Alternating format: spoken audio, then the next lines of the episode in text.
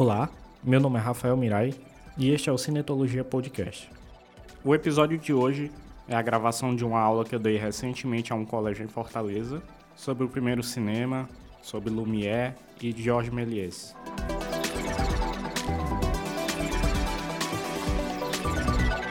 Bom dia, meu nome é Rafael Mirai, sou formado em cinema e audiovisual pela UFC, trabalho com vídeo, trabalho com som, trabalho com programação e o Elvio me chamou aqui para falar um pouco sobre o primeiro cinema, sobre os primórdios do cinema, né? Esse período inicial do cinema é bem grande e eu vou, vou ficar focado ali no, no Méliès, que é, é, praticamente o fundador da ficção científica no, no cinema, ficção científica, fantasia. E vou, vou mostrar alguns slides, mostrar algumas imagens, porque é complicado falar sobre cinema e não mostrar as imagens, né? Antes de, de me ater a, ao primeiro cinema, uh, vamos falar um pouco sobre a, as fases, períodos do cinema. Que, então, o primeiro cinema ali, a primeira a primeira geração do cinema, que a gente chama de primeiro cinema, foi ali nas primeiras décadas, 1895, 1896, passando ali até 1910, 1915. Não são não são períodos fechadinhos que começa e encerra. Então a gente tem o primeiro cinema, aí quando o cinema amadurece a sua linguagem, a sua forma de, de, de desenvolver cenas, é que a gente chama de cinema clássico. E um exemplo de cinema clássico bem sólido é o Cidadão Kane, não sei se vocês conhecem. E todo esse cinema dessa época, o cinema noir, cinema policial dessa época, a gente considera tudo isso cinema clássico. Por que clássico? Porque é ali onde se consolida a linguagem do, de um cinema mais que se popularizou pelo mundo, né? Uh, mas não quer dizer que o cinema clássico é um período que já acabou. Tipo, a linguagem do cinema clássico permanece até hoje. Então, por isso que é, é complicado chamar essas coisinhas de, de, período, de época, porque são coisas que ecoam ao longo do tempo e até hoje estão aí, né? Tipo, se você assiste uma série no Netflix hoje, você vai ter elementos lá do cinema clássico, da linguagem clássica. Então, é bem melhor falar de períodos de, de, de, de linguagem do que períodos propriamente históricos, né? Aí teve uma galera que começou a criticar o cinema clássico, a linguagem, a linguagem clássica e propor novas, novos olhares para o cinema, né? Então esse foi o pessoal do cinema moderno. É, o cinema moderno tem um expoente ali na França, né? Com o, é, a Nouvelle Vague, Godard e seus contemporâneos, que pensaram o cinema a partir de um contraponto, né? De é, as imagens que o cinema clássico, que é a linguagem clássica desprezava, o cinema moderno foi lá e propôs. Por que não? Por que não filmar certas coisas? Por que não uh, dar espaço a certos diálogos, né? Então, é um período bem vasto, é um expoente do cinema moderno. No, no Brasil, a gente tem o Glauber Rocha, né? Então, todos os países tiveram é, o seu período de cinema moderno, de linguagem moderna, chamado de, de uma linguagem moderna que fazia uma ruptura com o clássico. Um cinema altamente político, né? É, então, em cada país vai ter suas características, sua forma de pensar, mas não é uma negação do cinema clássico, não é, não é ah, vamos pegar o cinema clássico e jogar no lixo. O cinema moderno faz é, uma crítica, mas também faz é, é, uma apologia aos elementos da linguagem do cinema clássico que não devem ser jogados fora, mas devem ser, podem ser retrabalhados, podem ser repensados. Então, não, o cinema moderno não é um anti-cinema clássico, não encarar dessa forma. Por volta ali dos anos 90, a gente tem novas expressões no cinema, é, novas expressões de uma influência do vídeo, né? E a gente tem uma valorização de outros elementos diferentes do cinema moderno e esse período que ocorre até hoje que a gente chama de cinema contemporâneo. Assim. Então, mas cinema contemporâneo não é uma negação do moderno nem do clássico, não. São, é um novo olhar. Então, vocês podem encarar essas quatro bolinhas aqui como olhares do cinema, né? Não períodos, não são caixinhas fechadinhas. Então, eu nem coloquei as setas de, de, de, de encarar como uma linha do tempo, né? Uma forma linear. Então, quando vocês se depararem com esses elementos, encarem como formas de pensar o cinema, e não necessariamente períodos históricos fechadinhos, porque a maioria dessas coisas, é, a maioria desses cinemas são trabalhados até hoje. Né?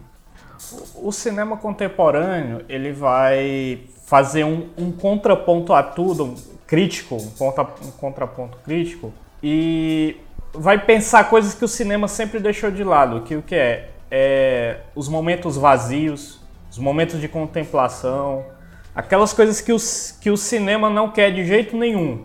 O cinema contemporâneo foi lá analisar isso e tem uma influência forte do, vídeo, porque tem a videoarte, que é um negócio totalmente é, à parte do cinema, mas recebeu muita influência disso. Então tem uma, uma influência disso da contemplação, da, da, dos momentos vazios e das coisas, das coisas do cotidiano também.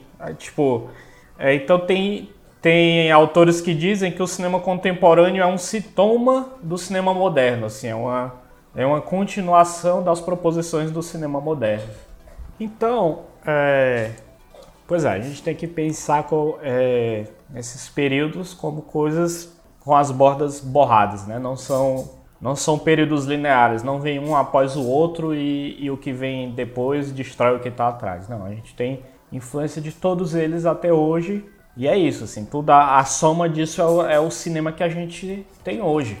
Então, em algum momento, daqui a alguns anos, pode aparecer uma nova forma de cinema para somar, né? Não, não para diferenciar, não para reduzir, mas essas, esses novos ramos da linguagem elas vêm para adicionar e para enriquecer a, a forma cinema, né?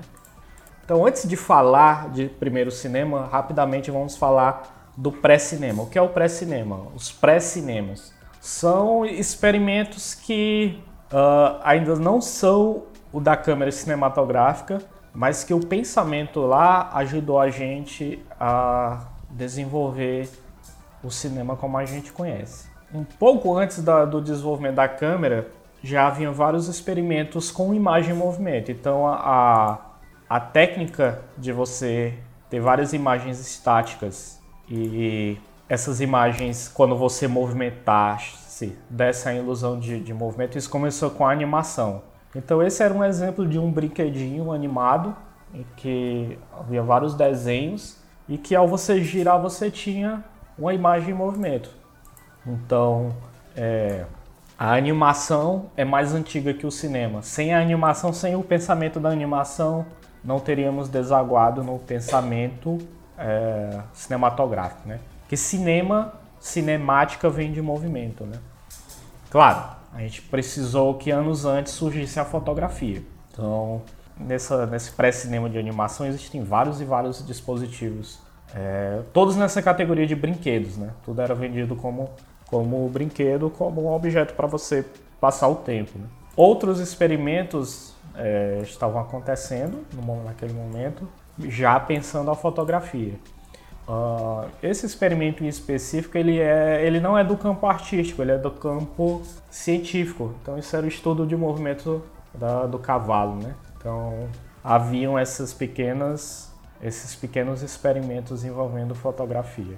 Então essas duas fases aqui do pré-cinema, é, elas são determinantes para o que vai vir mais a seguir, que ainda não é a câmera cinematográfica em si, mas são determinantes para o dispositivo cinema que viria mais a seguir. Em 1891, o, o Thomas Edison condensou essas pesquisas, esses experimentos, essas visões nesse dispositivo que foi o cinetoscópio, que era o cinetoscópio. Era um dispositivo que tinha alguns metros de filme dentro e você observava de cima. Você colocava o olho aqui em cima, aí você tinha um videozinho passando ali, um pequeno filme, né? Em loop, é, de poucos segundos, que ainda era um negócio extremamente caro. É, é a primeira experiência de imagem, de imagem em movimento é, com algum dispositivo luminoso, né? De, de, de, de, projeção. No caso, a projeção aqui é direto no seu olho, né? Então era um experimento totalmente totalmente individual. E o Thomas Edison transformou isso aqui num, num, num produto, né? De, que só podia ser usado individualmente, não tinha como várias pessoas assistirem o que estava acontecendo aqui ao mesmo tempo. Então, em 1891 tem esse dispositivo aqui que para essa linha do tempo do pré-cinema é, é, primordial. E isso aqui era armado de tal forma que o, o, o filme conseguia ficar em loop. Então não, não cabia muito tempo aqui dentro. E em 1895, é, na França, Thomas Edison aqui nos Estados Unidos, esse experimento aqui uh, é americano também, eu não vou lembrar de cabeça aqui o nome dele. Em 1895, na França, os irmãos Lumière condensam tudo isso que já era conhecido nesse dispositivo que agora sim era o cinematógrafo, que era um dispositivo que tanto filmava quanto projetava. Então ele tinha, ele era câmera e projetor ao mesmo tempo. E não cabia muitos, muito tempo, que acho que cabia coisa de um minuto, uma coisa do tipo. E o próprio dispositivo era um dois em um. Ele, grava, ele registrava e depois que você fizesse a revelação desse material, você podia usar a câmera para reproduzir também. Isso o cinema, o cinema como mídia, como tecnologia surge aqui com o cinematógrafo. Então aqui a gente já tem essa uma ruptura de pré-cinema para de fato o cinema. E o que eram os primeiros filmes que os Lumières fizeram, né? Eram filmes do cotidiano, filmagens do cotidiano. Esse é oficialmente o primeiro do primeiro filme, A Chegada do Trem à Estação, que era um filmezinho bem curto, que foi exibido num teatro. Por isso que em inglês a sala de cinema chama theater, né? Porque é, é, foi o espaço herdado, né? Que o espaço de um teatro foi usado como um espaço de cinema, né? Então, por isso que chama theater. E na, no dia da exibição desse, desse filme, marca o início oficial do, do cinema. Aí temos, temos um mito de que no dia dessa exibição, é, as pessoas saíram correndo porque parecia realmente um trem que estava saindo da tela, mas isso soa muito mais como um mito do que como fato. Assim, não tem de, de várias fontes confiáveis que eu já vi, isso configura-se mais como um mito. Os Lumière fizeram outros filmes também pensando no cotidiano, coisas que podemos considerar banais, né? Como era uma mídia nova, tudo que você gravasse acabaria sendo interessante no suporte cinema. Então tem esse, esse outro filmezinho da Alimentando o Bebê, que é muito conhecido, dos Lumière. Tem esse outro da saída do pessoal da fábrica. Então eram filminhos bem curtos, mas que fascinavam, porque era uma experiência totalmente nova, a experiência da, da projeção cinematográfica. E lembrando que nada disso tinha som, ainda não temos um período sonoro, então isso aqui era totalmente silencioso, mas não deixava de ser incrível, né?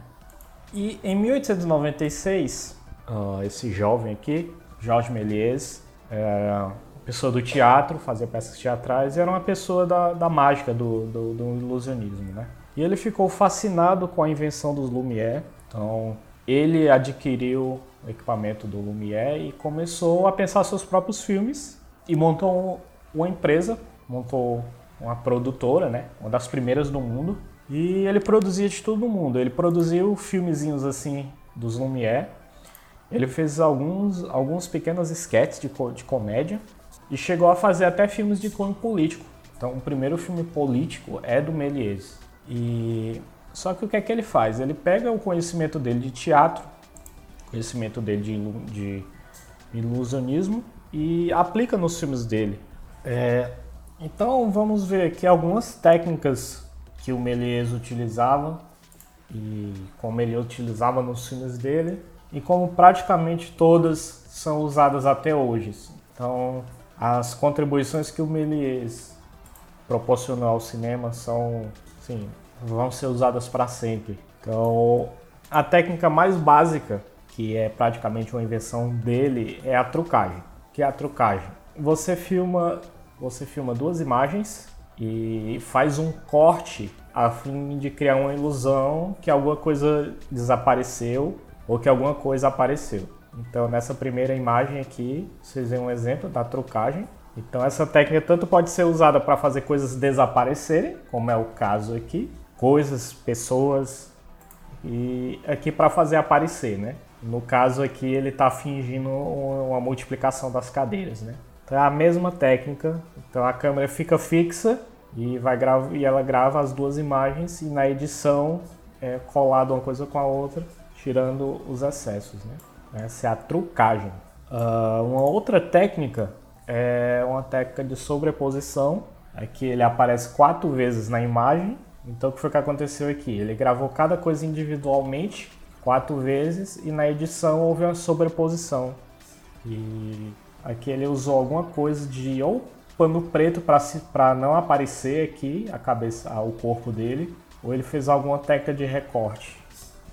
Então, aqui foi feita as quatro imagens pensando na sincronia, né? Então dá, dá, um trabalho desgraçado gravar esse tipo de coisa. É que é muito mais complexo do que a trocagem básica. Então percebo que até o momento a gente viu cenas cômicas, cenas de ilusionismo, né? Porque esse era o contexto do Méliès. Ele trabalhava com teatro e com ilusionismo. Então ele juntou essas duas coisas com o cinema, né? Essas duas técnicas iniciais são técnicas de câmera e montagem e agora são técnicas uh, cenográficas, né? De ter uh, objetos em cena articulados, controlados por pessoas ou levemente com com algum recurso mecânico, né?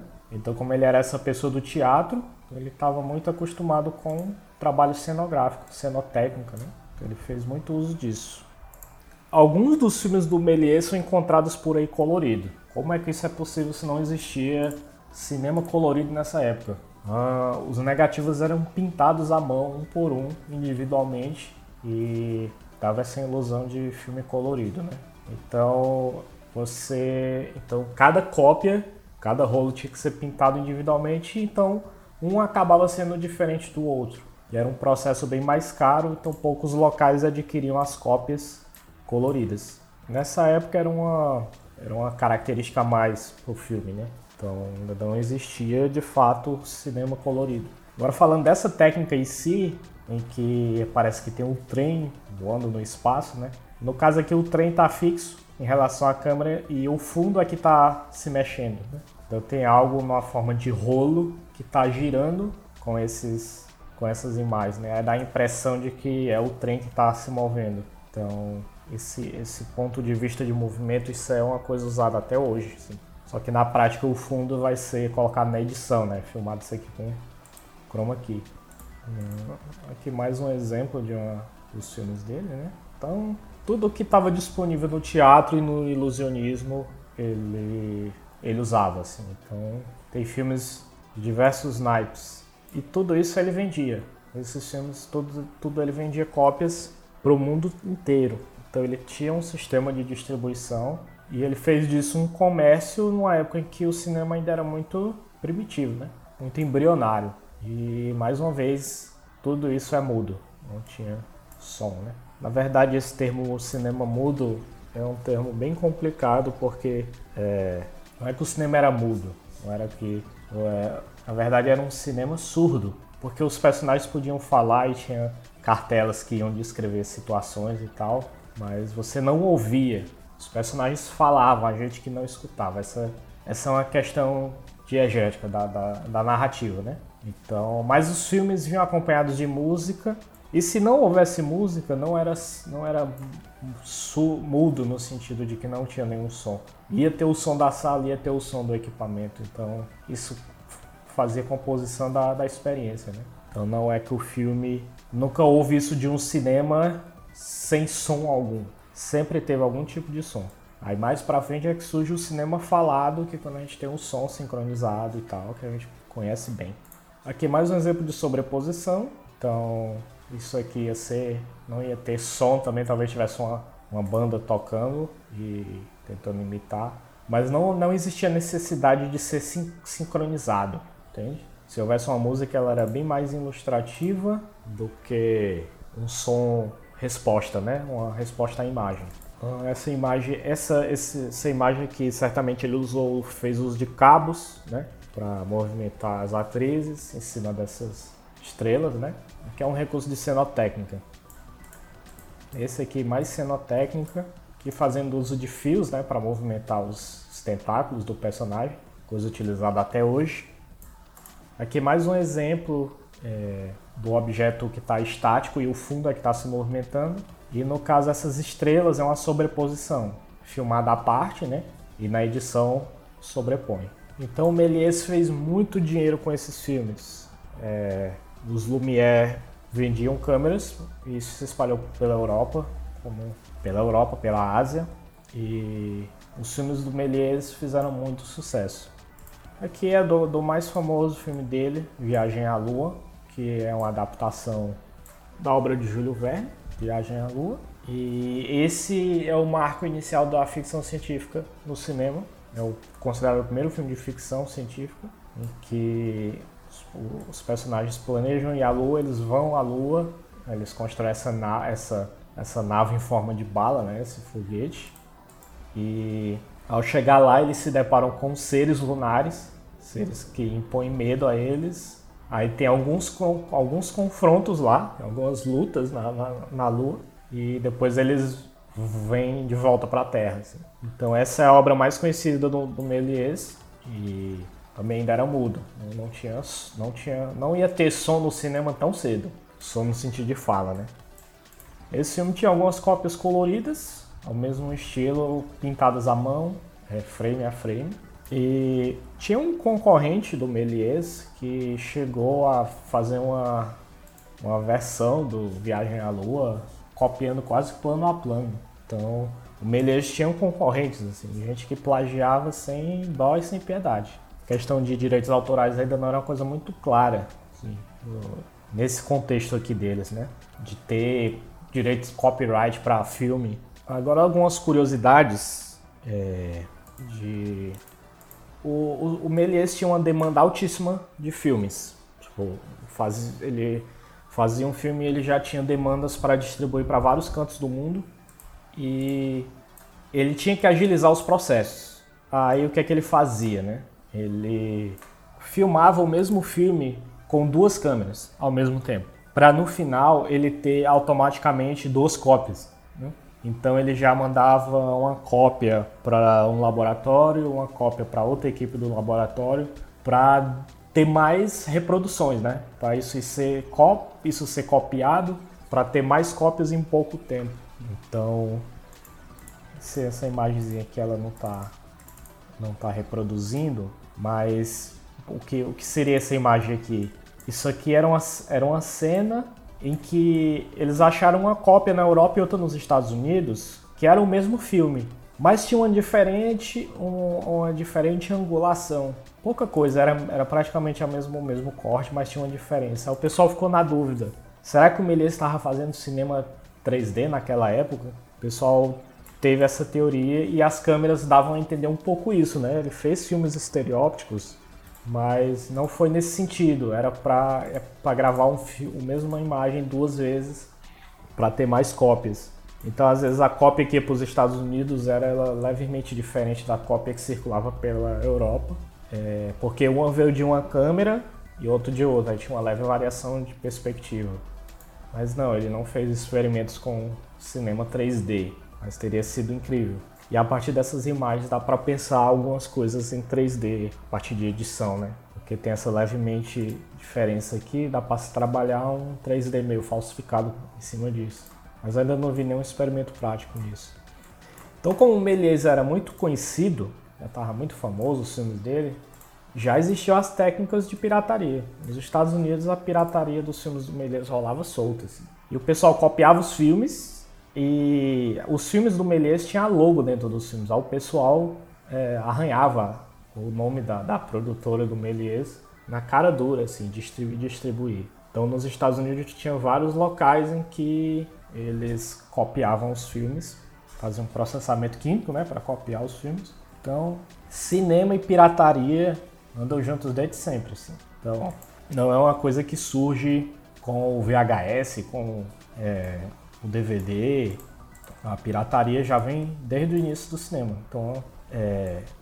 Mas só que essas cópias não eram cópias caseiras, né? eram cópias para ser exibidas em salas de cinema que não licenciavam, não licenciavam os filmes. E, e várias questões disso, né?